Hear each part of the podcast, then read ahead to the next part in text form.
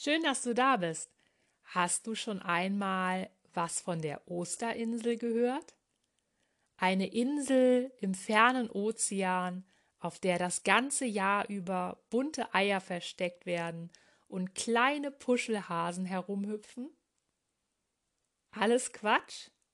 Tatsächlich. Leider. Wobei es die Osterinsel tatsächlich gibt. Nur eben ohne Ostereier und auch ohne kleine Osterhasen. Sie heißt Osterinsel, weil sie nach ihrer Entdeckung an einem Ostersonntag 1722 so getauft wurde. Der Entdecker Jacob Roggeveen, ein niederländischer Admiral, wollte eigentlich mit seinem Schiff wo ganz anders hinsegeln, als er die Insel mitten im Pazifik erspähte. Die Osterinsel ist Teil einer riesigen vulkanischen Bergkette, die unter der Meeresoberfläche liegt. Die Insel ist ein Gipfel dieser Vulkankette.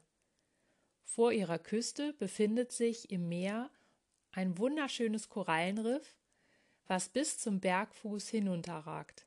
Zum Glück sind die riesigen Vulkane längst erloschen und schlafen tief.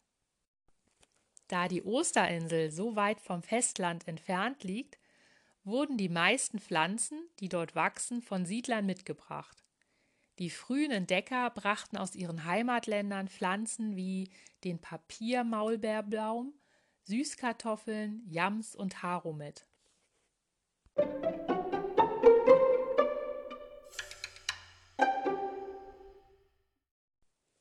Stell dir nun einmal vor, du bist eine große Entdeckerin oder ein großer Entdecker.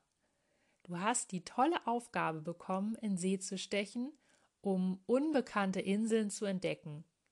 Du darfst auf Forschungsreise aufbrechen. Was würdest du alles mitnehmen? Was brauchst du auf deiner großen Reise? Womit belädst du dein Schiff? Wo wirst du auf deiner neu entdeckten Insel schlafen? Was wirst du essen? Wen nimmst du mit? In welche Richtung wird dein Schiff fahren? Richtung Äquator, wo es richtig heiß ist und farbenfrohe, verschlungene Dschungellandschaften der Regenwälder entdeckt werden wollen?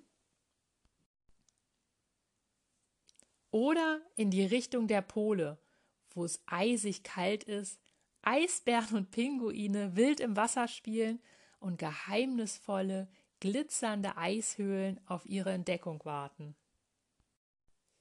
Hast du Lust, heute auf Abenteuerreise zu gehen? Dann schnapp dir deine Lieblingsstifte, einen großen Block und schon geht es los. Du kannst auch verschiedene künstlerische Techniken anwenden, wie Zeichnen, Malen, Tuschen oder Kollagieren. Wenn du Lust hast, kannst du dir auch eines der Weitermalbilder ausdrucken, die ich dir im Blog einstelle.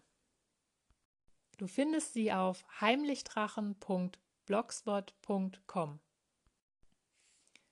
Ich bin schon ganz gespannt auf deine Forschungsreise und auf all die tollen Orte, die du entdecken wirst.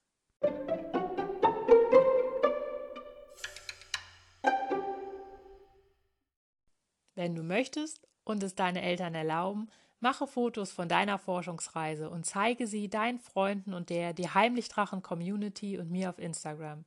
Vielleicht kannst du auch Tipps geben, welche Ausrüstungsgegenstände auf deiner Abenteuerexpedition auf keinen Fall fehlen dürfen. Über den Hashtag Heimlichdrachen können andere Kinder deine Fotos leicht finden.